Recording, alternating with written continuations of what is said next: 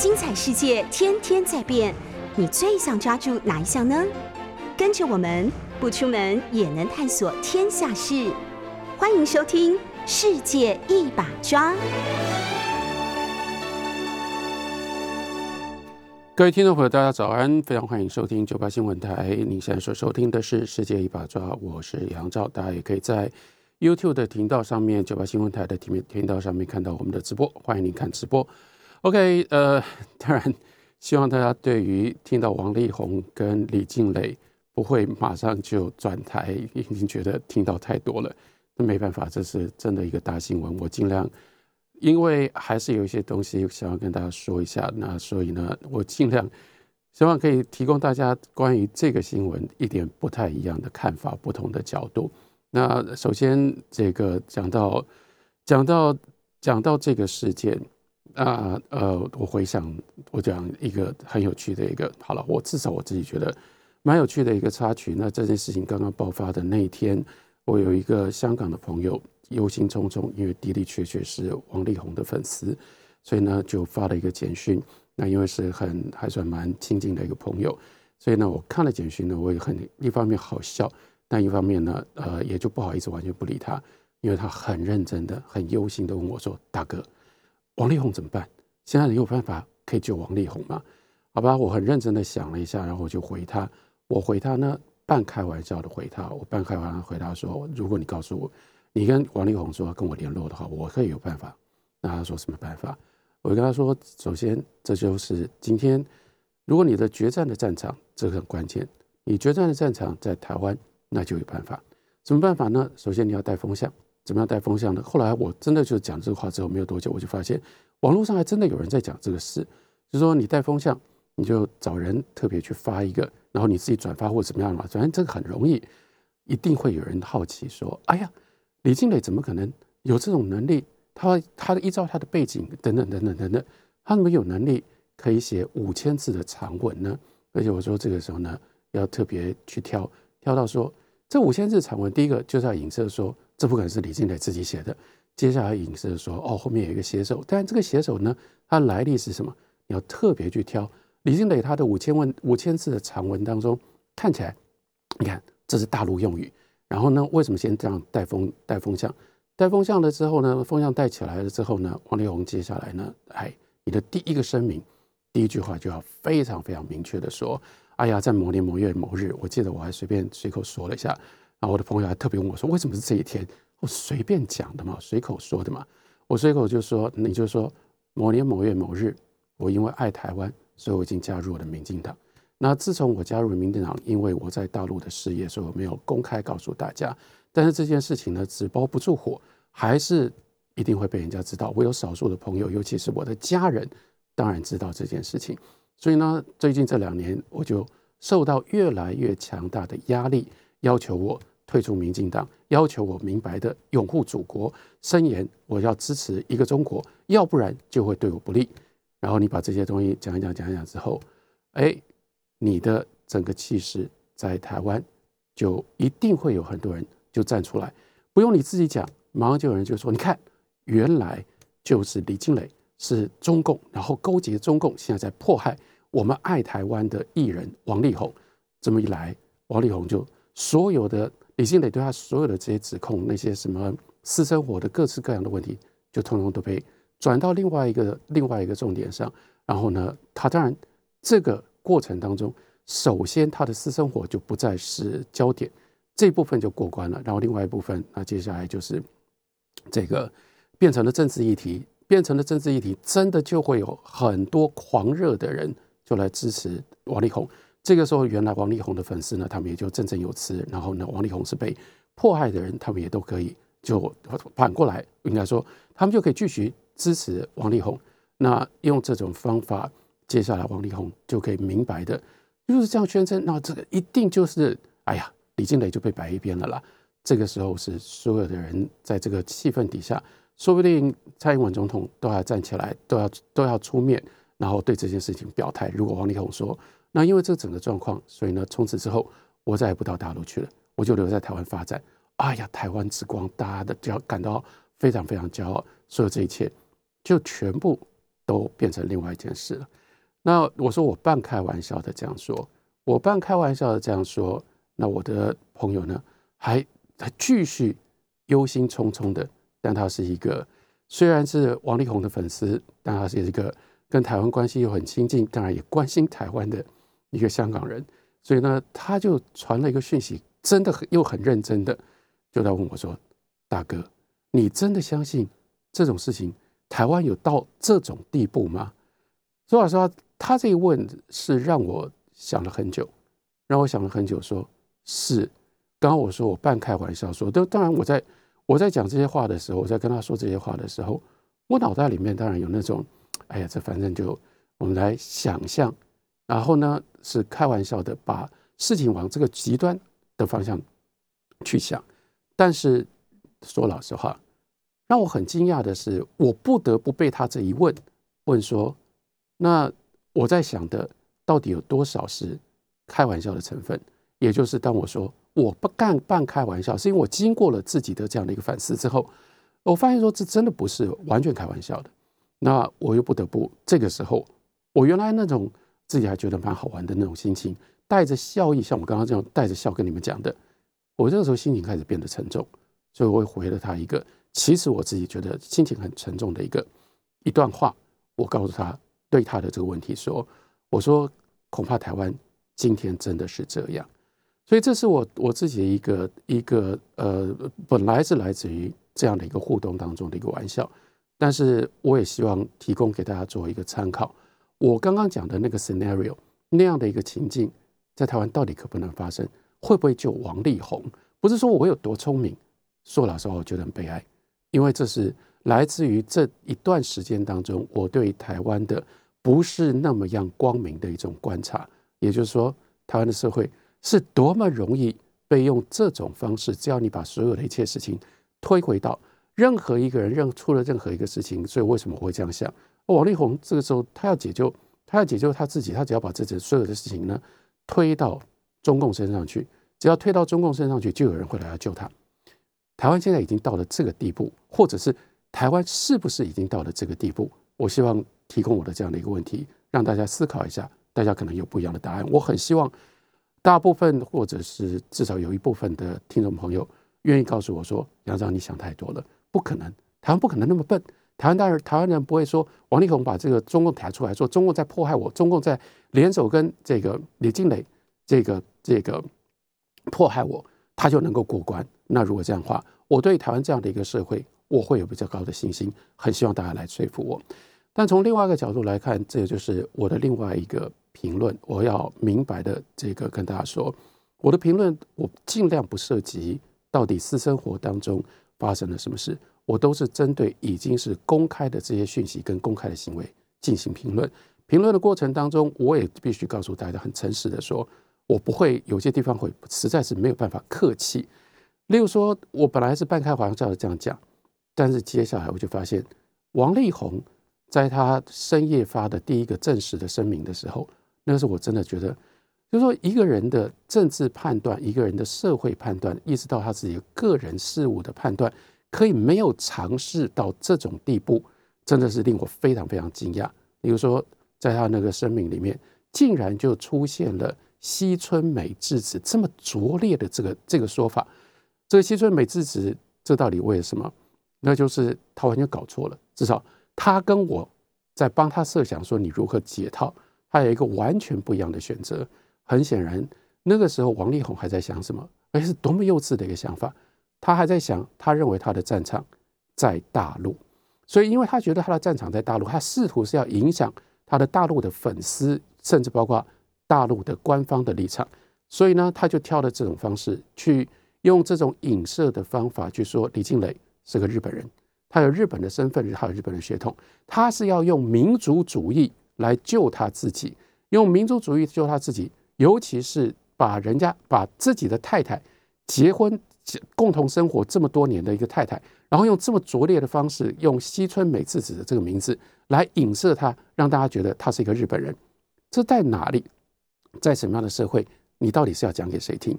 我只能够因为这个拙劣到，我真说老实话。你让我猜，我自己都猜的过程当中，我都觉得，哎，必须要叹口气。然后，OK，王力宏，所以你意味着你心里面在想，哦，这个人一旦大家觉得他是个日本人，那大大家就会转而认为一个日本人所说的这些话应该不可信，然后就会讨厌日本人。这样的反应会在哪里？我可以明白的告诉你，怎么可能会是在台湾呢？所以要表示说到这个时候，要不然他如果他稍微想的稍微有想过的话，他不可能没想过，要不然我才不相信他会突然之间忘记。其实他文章里面也写了李静蕾，但他不会突然写到这一段的时候，哎呦，这个人叫什么名字？哎，他好像叫做西村美智子，而且那村还写错字。我们不要讲说那个声明里面有多少错字了。好，等一下我再说。然后回来这个问题，所以你的一个选择是，你这是对着大陆的这个观众在说话，而且你以为这样就可以在大陆的观众、在大陆的粉丝上面的心里面挽回你的地位。这是真的是一个非常非常奇特的一个选择，这个奇特的选择是完全都是误判。例如说，我本来还觉得说啊，王力宏真的就是至少他有这种警觉性，这件事情爆发了之后，立刻就回到台湾来。你现在看到现在整个情势的发展，如果他留在大陆，你看已经有中纪委发发这个出面发言了，这不是小事。所以如果他在大陆，他真的非常有可能这个时候已经就被。抓起来去去调查了，就算没有被抓起来，这个时候也必须要，因为你就在大陆，非调查不可。到现在，他竟然还不知道他的主战场到底在哪里。我说，跟我帮他设想的这个解套的方法，选择完完全全相反。我不是说我一定对，但是大家可以评断嘛。这个时候，对跟李静蕾的这个事情，从一开始就是从台湾，李静蕾是在台湾的 IG 上面发文。然后呢，是先在台湾引发了这么大的这个这个炸弹式的这个效应，然后呢，大陆那边当然也就注意到了。另外一件事情，王力宏真的搞不清楚吗？他没有发现说，在大陆的风向又是怎么一回事吗？在大陆的风向这件事情，在大陆他们还蛮幸灾乐祸的。为什么是幸灾乐祸？我不知道大家有没有看到大陆在这方面的这个评论，其中一个很主流的一个评论，那就是你看。台湾的艺人，过去这些台湾的艺人，在大陆可以大红特红的，他们有一个说法，现在只剩下周天王了，就只剩下周杰伦了，所有其他的这这些过去在大陆曾经红过的，一个个都垮了。然后呢，所以这就是台湾艺人。我说这个主流的意见，王力宏不应该没看到啊，而且这个主流的意见，这个声量这么大，你真的不会害怕吗？这主流的意见，就是因为在现在这个两岸关系的这种。政治的气氛情势底下，所以这个说法就是：你看，台湾当局也应该要学学我们，来管管这些艺人的道德行为了吧？这是大陆这个时候非常非常明确的，他就是把你王力宏就是打成台湾艺人，因为你是一个台湾艺人，这个时候你出事，对大陆来说，他这个时候不会替你有任何的防卫，而且呢，最好就是你们在那里。搞得越脏，搞得搞得越乱越好，我们又可以宣称说，你看看大陆跟跟台湾相比较底下，哎呀，我们在这上面管得好啊，管得严，管得好，所以我们不会出这种事情，出这种事情都是台湾艺人。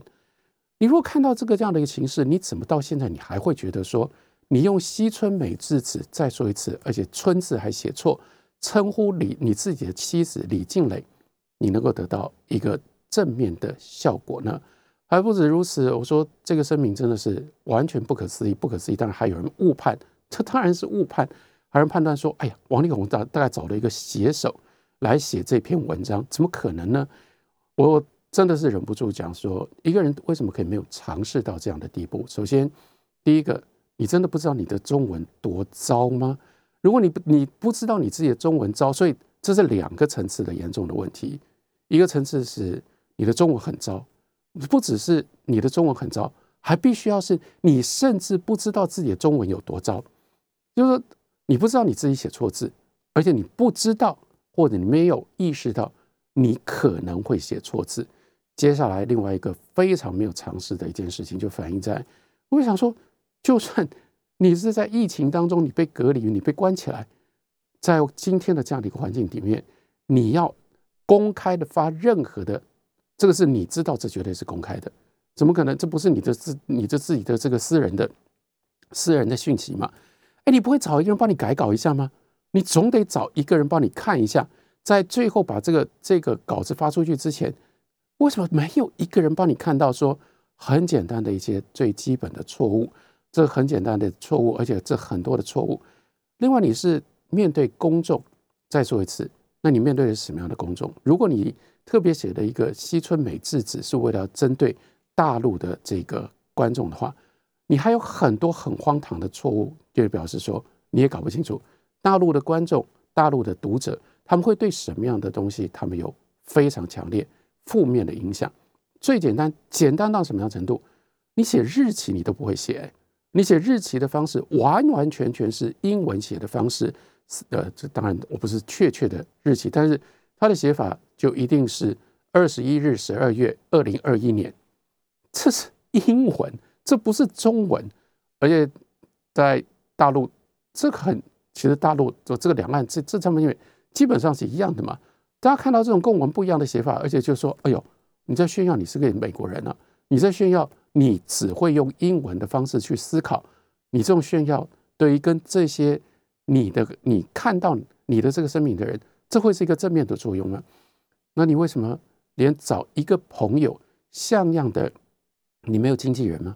你没有经纪公司吗？你经纪公司都没有人了吗？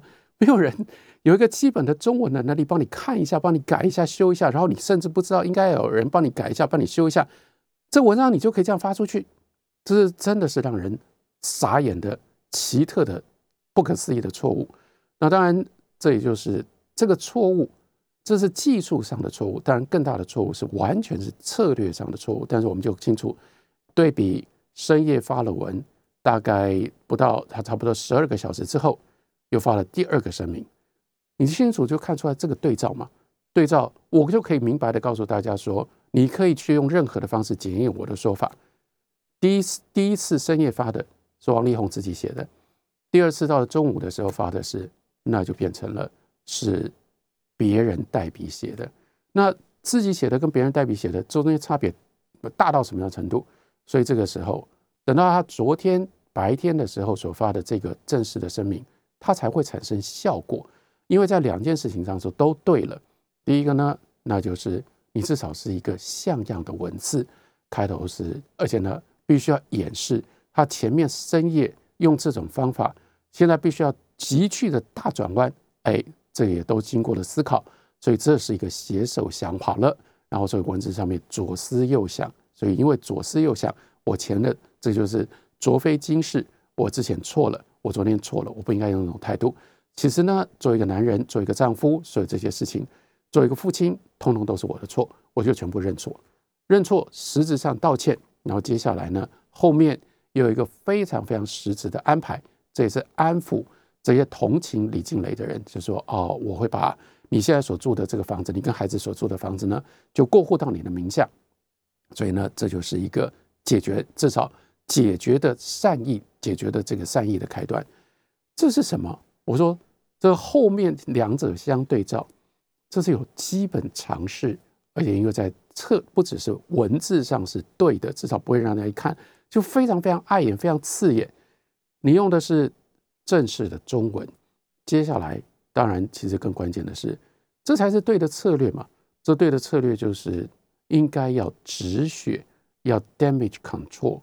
你已经被陷入到这样状况，我们就回头再来看。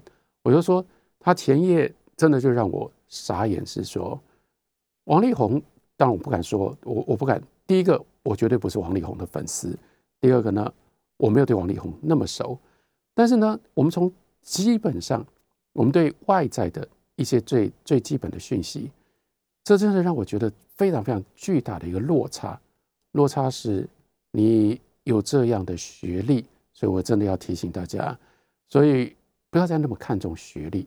一个人的学历跟他的能力，这中间真的可以有非常非常大的差距。不要迷信学历，学历真的不保证，就连包括一些最基本的能力都没有办法给予我们保证。有这么高的学历，有这种学历，但你的能力是什么？你的能力是连基本上掌握掌握基本的常识。当自己遇到了人生当中最大的挫折、最大的考验的时候，你已经有这么长的一段时间。你也没有能力收集好所有的资料，经过分析、经过研判，冷静的、具备有尝试的做出反应。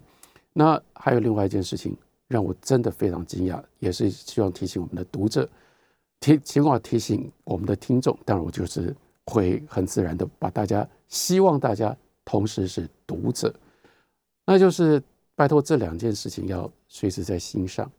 你要懂得如何沟通，你要沟通，也就意味着你要知道你的观众，你要知道你的对象是谁，然后呢，你要知道你是用什么样的工具在沟通。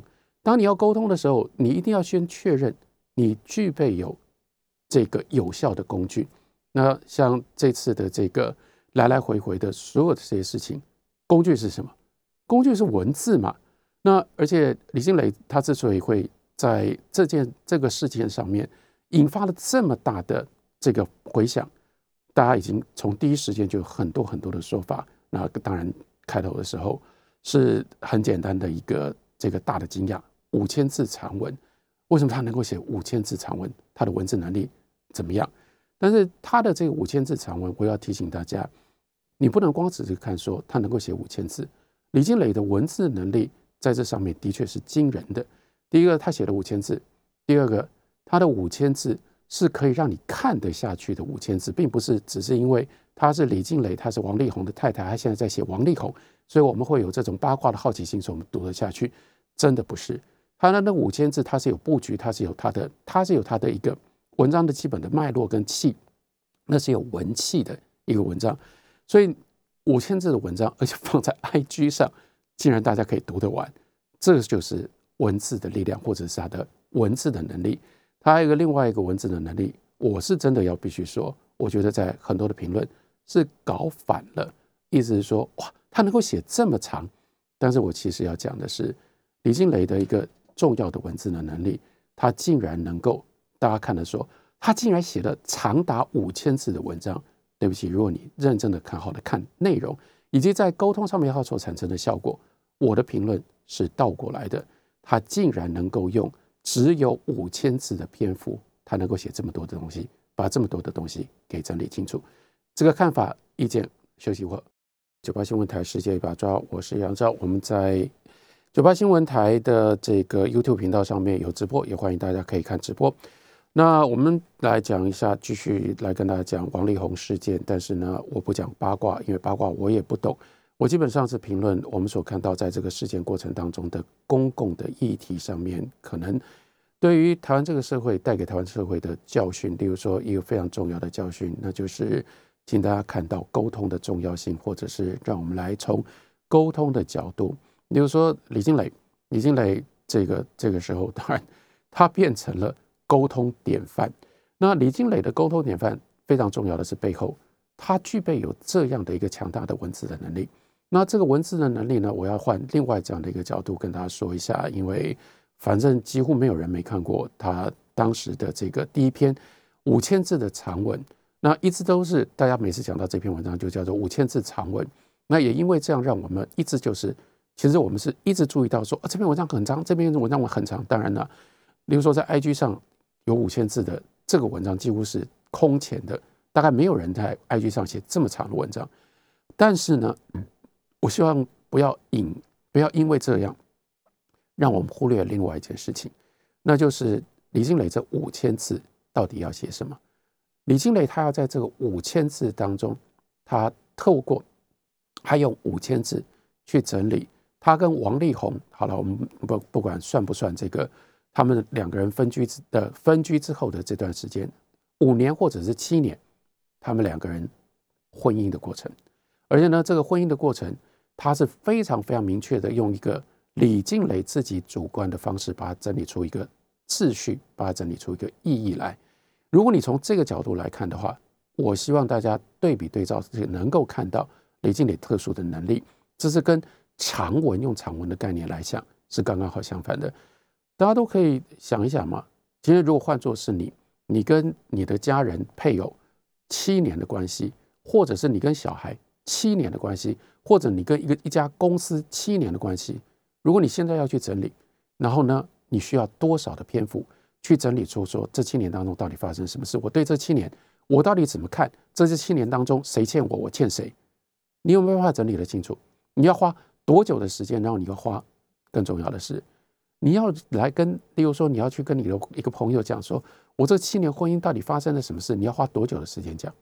所以你从这个角度，你真的是倒过来，你应该看到说，哇，李金磊很厉害，他只花了五千字，他就能够整理清楚这个七年、这五年多或者是七年多的婚姻的来龙去脉，而且呢，让我们在短短的五千之内、五千字之内，读者就掌握了，我们就留下非常深刻的印象。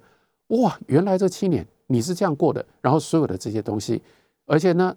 所有的每一个他要做的意义的评断，他所要下的评断，包括我是用什么样的方式在忍耐王力宏，通通都是至少在文章的过程当中，他通通都是第一个感觉上有凭有据，第二个都给读者带来了非常强大的情感的冲击。大家可以去对照啊，因为对照接下来这个王力宏的父亲先发了一篇。正式的这个宣告、宣明、声明，接下来王力宏深夜他自己的那个声明，你一看呢，他们也很想把自己塑造成为被害者啊，所以呢，王力宏的爸爸就说：“哎呀，这五年的婚姻当中，我们家王力宏啊，饱受折磨等等。”王力宏自己也说：“哎呦，我一直活在恐惧当中等等。”好了，可是对比对照，当李静蕾这样讲的时候，我们是有感受的。我们不只是知道说李静蕾这么说，而是好可怕，一件一件事情堆叠上来，每一件事情都是有效果的。王力宏做这件事，王力宏做那件事，我们每个看到的时候，我们所产生的这个反应都是：我的天哪，怎么会有这种事？一个人怎么做得出这样的事情？他那个效果是非常非常直接的，那是冲击到每一个读者，让他是有感受，不只是知道。但是相对的，王力宏的爸爸王力宏。他们所讲的就是，OK，你的私人感受，你觉得你生活在恐惧当中，但是抱歉啊，我们从头到尾看完，我没有感受到你的恐惧啊，我不知道你怎么个恐惧法，你唯一告诉我们说，哎呀，我们去做这个这个婚姻智商、心理智商，我们换了五个智商师，那这这这让你怎么个恐惧法？所以才会引来李静磊哥哥那句嘲讽的话，那就是因为你没有给人家那种具体。恐惧的感受，所以你又回来看，你就知道说李静蕾的文字那是一种什么样的力量。我要告诉大家是那五千字是一个浓缩的力量，而这种浓缩的力量也要另外告诉大家，如果这有一个教训的话，文字跟语言，当你在沟通上为为什么那么重要？为什么我们要有一种精炼的文字的能力？那我在看到这。这个文章的时候，我就真的就忍不住想到说，因为时间上非常接近，前一阵子我刚刚才看了这个日本导演滨口龙介的嗯《偶然与想象》，《偶然与想象》那个第一段，他的那个叫做魔法这一段，大家如果还没看这个电影的话，想尽任何的办法，我真的就推荐你用任何的方法都应该去看这个电影。这个电影太好看了，而这个电影呢，真的可以给我们很多很多的启发，包括如何拍电影，像。冰河龙界，他拍那个第一段，第一段就有一段电影是根本就不像当今现在会拍电影的方式，就两个女生坐在计程车上，长达真的我没有仔细的去算，大概有十分钟，那个整个场景就只在那个计程车上，两个人一直在说话，一直在说话，其实大部分人还是一个人在说话，所以那样的一个过程，只靠讲话，可是只靠讲话，为什么我们不会觉得无聊？相反的，我们会一直听下去，一直听下去。那就是这个女孩叫做 Rukumi，Rukumi 呢，在跟她的闺蜜、她的密友在讲，她就遇到了一个男人，她跟这个男人一见钟情的这个过程。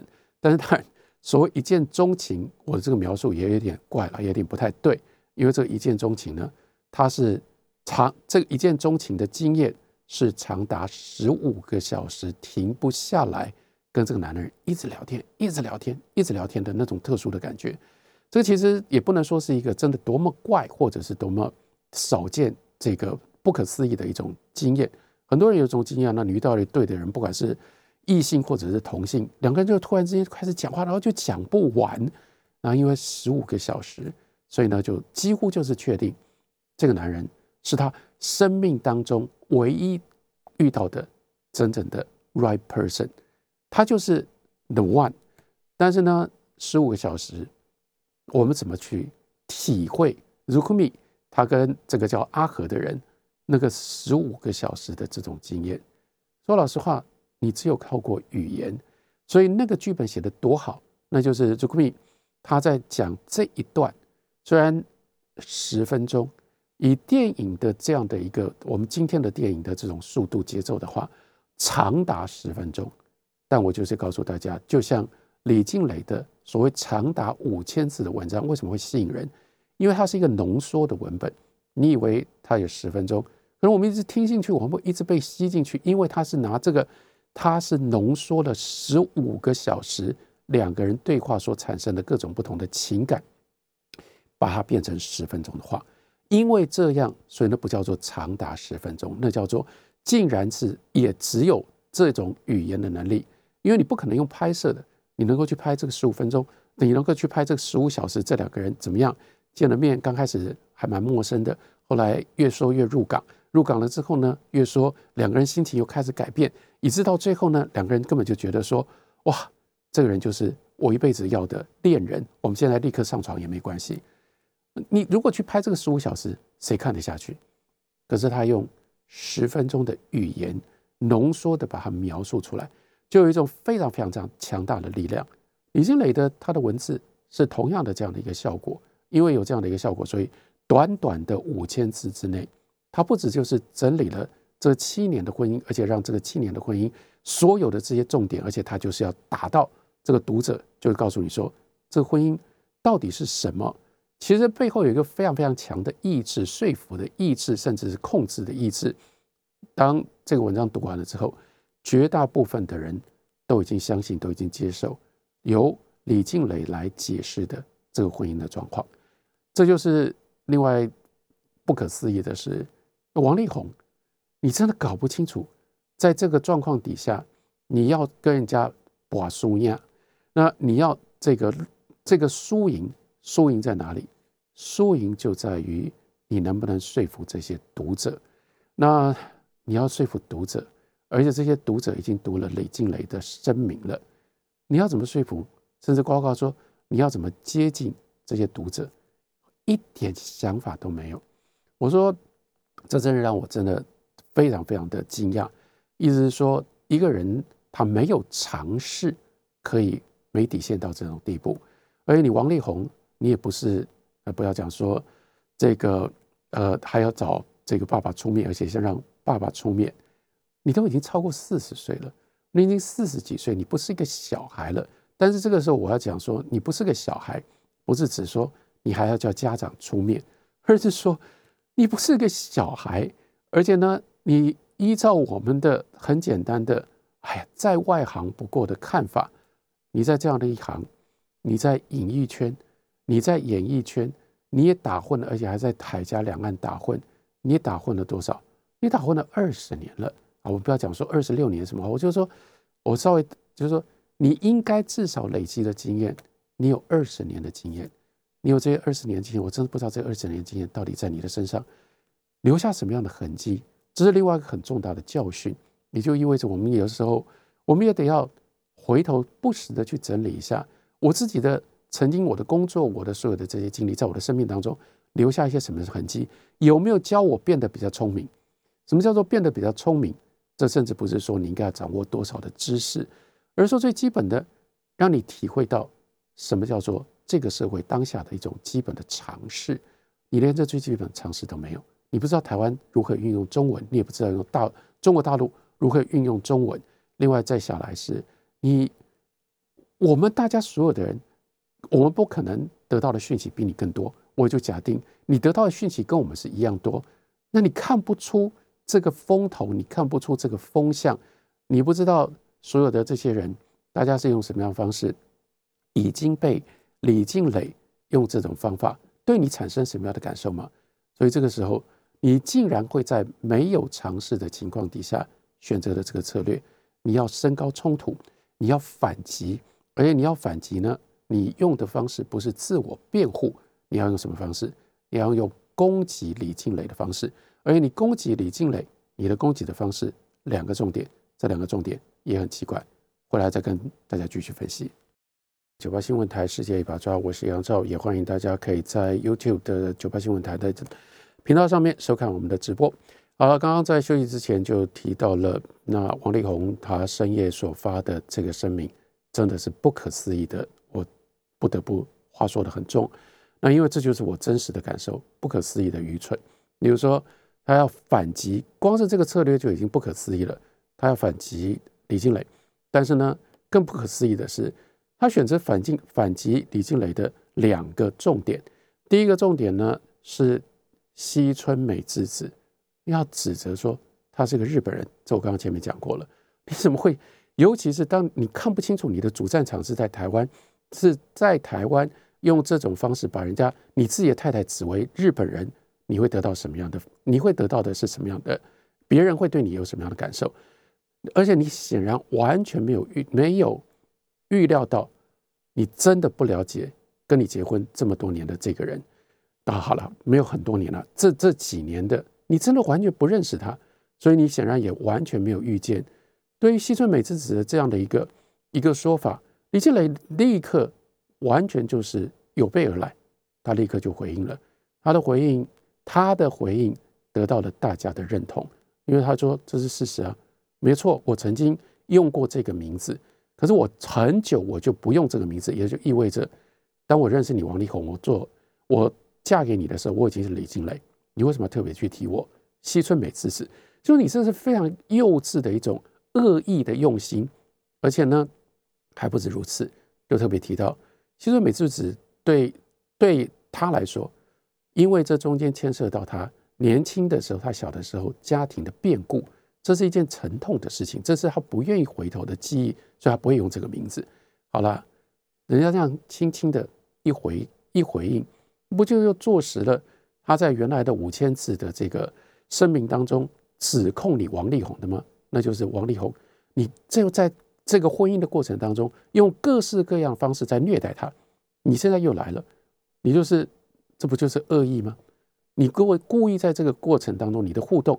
你就把你的恶意给彰显出来，故意叫他西村美智子来触他的触他的伤痛，来虐待他。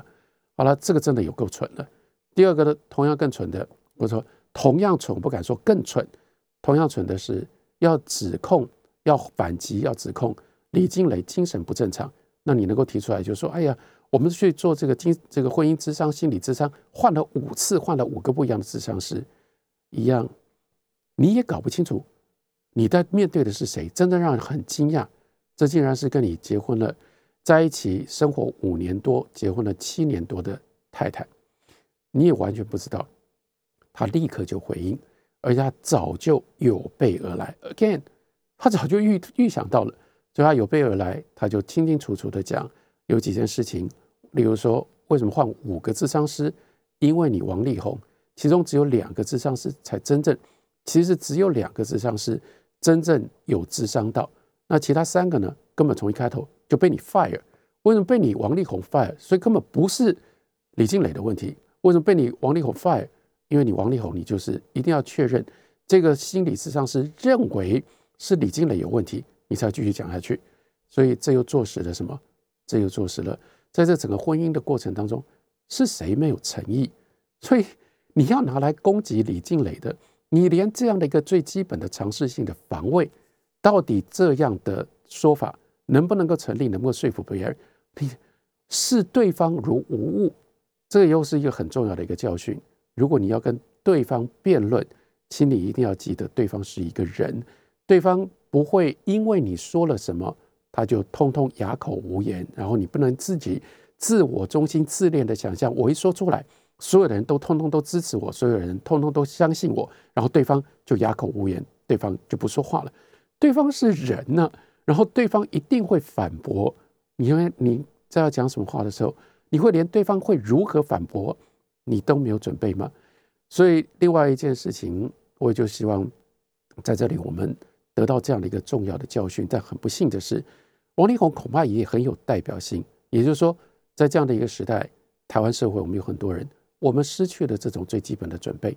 这基本的准备是，我们有意识到有受众的存在，因为有的时候因为社群媒体的关系，让很多人都觉得我说了就算，或者都只关心只在意我说了什么，却不体会，也没有办法在说的时候先去想象。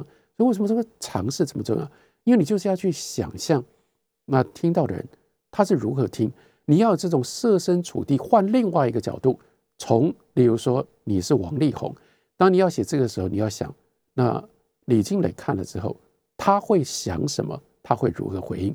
你也要想说，那我的读者、我的观众，他们看了之后，他们会怎么看？他们会怎么想？很明显的，你王力宏以为你写了什么，你讲了什么，别人就会照单全收，怎么可能是这样呢？而且这整个一路延续下来的，那我们就看到没有尝试所犯的一桩又一桩的严重的这个大的错误。更大的错误是，你会在为什么是在？你还没出面之前，你爸爸已经出面了。你们家到底在想什么？你们真的都没有认真的看李定蕊到底讲了，他用他的五千字浓缩的文章，他已经控制了对你们婚姻的解释权。那你可以不注意到李静蕾所所塑造的这个婚姻的解释当中，其中一个重点，那就是这个婚姻是你们家人联手起来欺负他。